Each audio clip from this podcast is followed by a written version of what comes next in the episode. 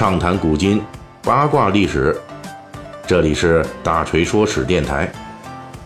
我们的其他专辑也欢迎您的关注。大锤的听友群已经创立了，您可以在专辑介绍中找到大锤的小助手微信号，添加小助手拉您入群，咱们一起畅聊古今历史八卦，分享有趣的故事。我们在这里等着您。我们最近《水浒》一直讲这个大太监童贯啊，又长胡子是又能打仗，嗯，当这个北宋的枢密使。上一节呢，我们已经说到了童贯错误的估算了北宋的军队战斗力，结果就是呢，宋军在北伐辽国燕云地区时，被战斗力已经暴跌的辽军依旧是吊打。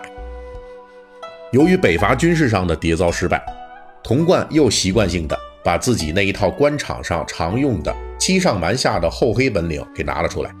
这究竟给北宋带来了哪些灾难性的影响呢？本期《水浒》细节解密，大锤为您继续来讲述。应该说，历史上的童贯虽然志向、野心与能力啊不是特别匹配，但是呢，能力多多少少还是有一些的。他在北上攻击辽国之前，在整备河北地区军队武备的时候，就发现了这里的宋军主力啊，那已经是烂透了。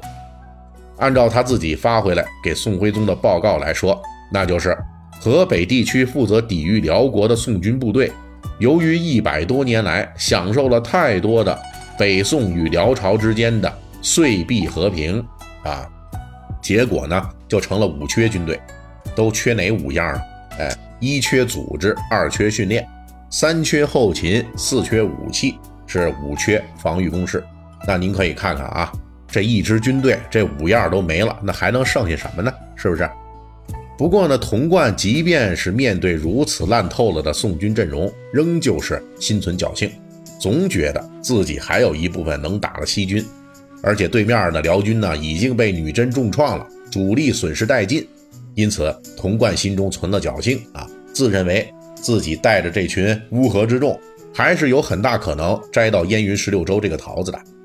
但是，宋军在燕云地区两次大败啊，彻底葬送了童贯的军事冒险的最后一丝希望。据说，当宋军第二次被辽军在良乡痛打的时候，溃败的宋军逃回北宋境内后，负责督军的童贯跟蔡攸两个人是手足无措。抱头痛哭，那是真哭假哭呢？咱们如今已经无法知晓了。不过童贯显然是通过两次战败，终于明白了这个北伐的军事冒险啊，是现如今无论如何那也是进行不下去了。但是这个失败呢，他是不能承受的。于是童贯就开始动那个邪门歪路了啊，开始动歪脑筋了。他联络辽国北面的金国女真人，声称愿意出钱。请金军攻破燕云，宋军付钱之后，金军将燕云地盘移交给宋朝。金军本来正准备追击辽国呢，自然就答应了。于是呢，在两个月后就击破辽军，夺下了燕云之地。然后用了四个月的时间啊，他还没有着急说把这个地盘给给这个宋军，给这个宋朝。用四个月的时间干嘛呢？把这个燕云之地的人口。财产和物资大肆掠夺啊，能抢的抢，不能抢的怎么办呢？就把这个什么防御设施什么的全都大量拆毁了。最后呢，把这么一块无险可守、无人可管的空白地带就送给了童贯。当然了，即便是这么一块白地，那金人也要童贯出重金来赎买的。童贯满口答应是给钱啊，作为童贯欺上瞒下的本领，这花钱买烟云这事儿。他是绝对不能公布给北宋朝野的。尽管童贯带兵进入的幽州城几乎已经是一座空城了，但是收复燕云这个名头还是极大满足了后方北宋军民，特别是皇帝宋徽宗的胃口。这是北宋开国近两百年以来啊，历代君王梦寐以求的功勋。尤其是北宋第六代皇帝宋神宗曾经留下过一条命令：能够收复燕云之人是可以封王的。如今，童贯用一种极度憋屈的方式，总算是实现了。而正是因为这个用钱买来的收复燕云之功，童贯继续得以吹嘘自己不存在的军功。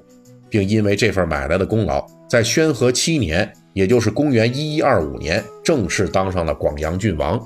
这已经是童贯一生钻营的顶点了。然后，童贯终于被封王的这一年啊，他花钱买燕云之地留下来的这颗雷就开始爆了。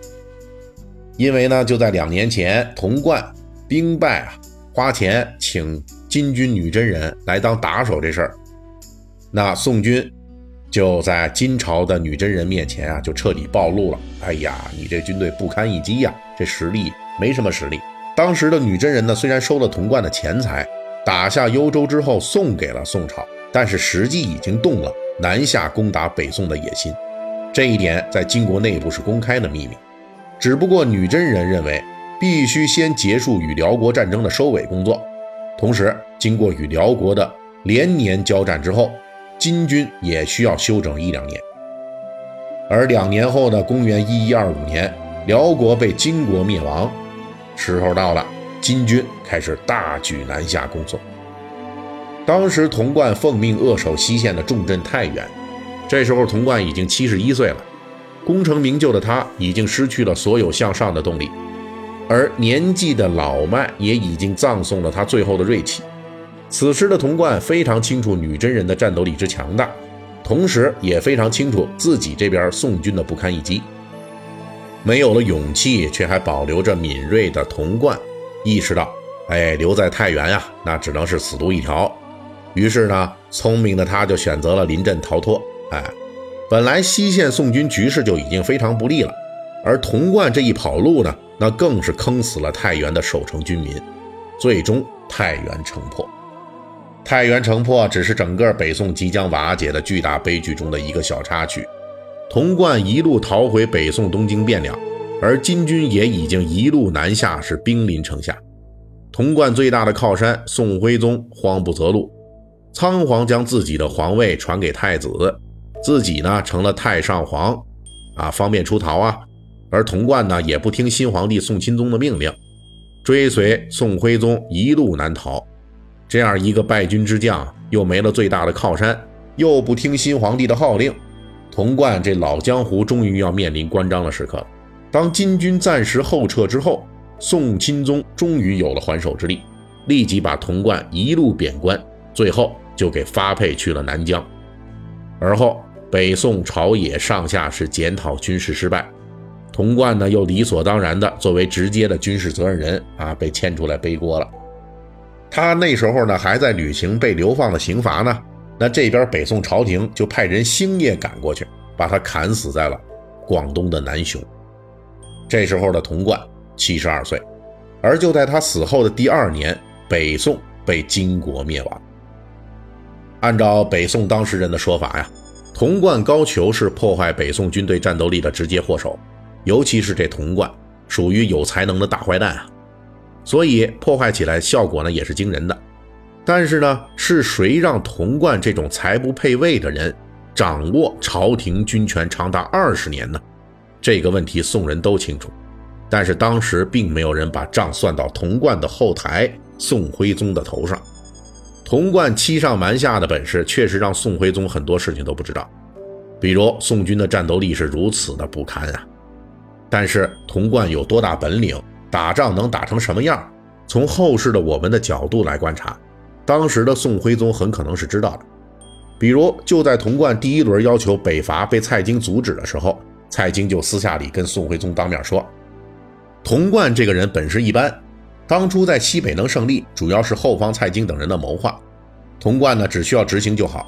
如今他有进攻辽国，我们呢没有这个把握，他呢也没这个本事。”哎，蔡京这段话什么意思呢？那显然是有贬低童贯的倾向啊，意思就是说。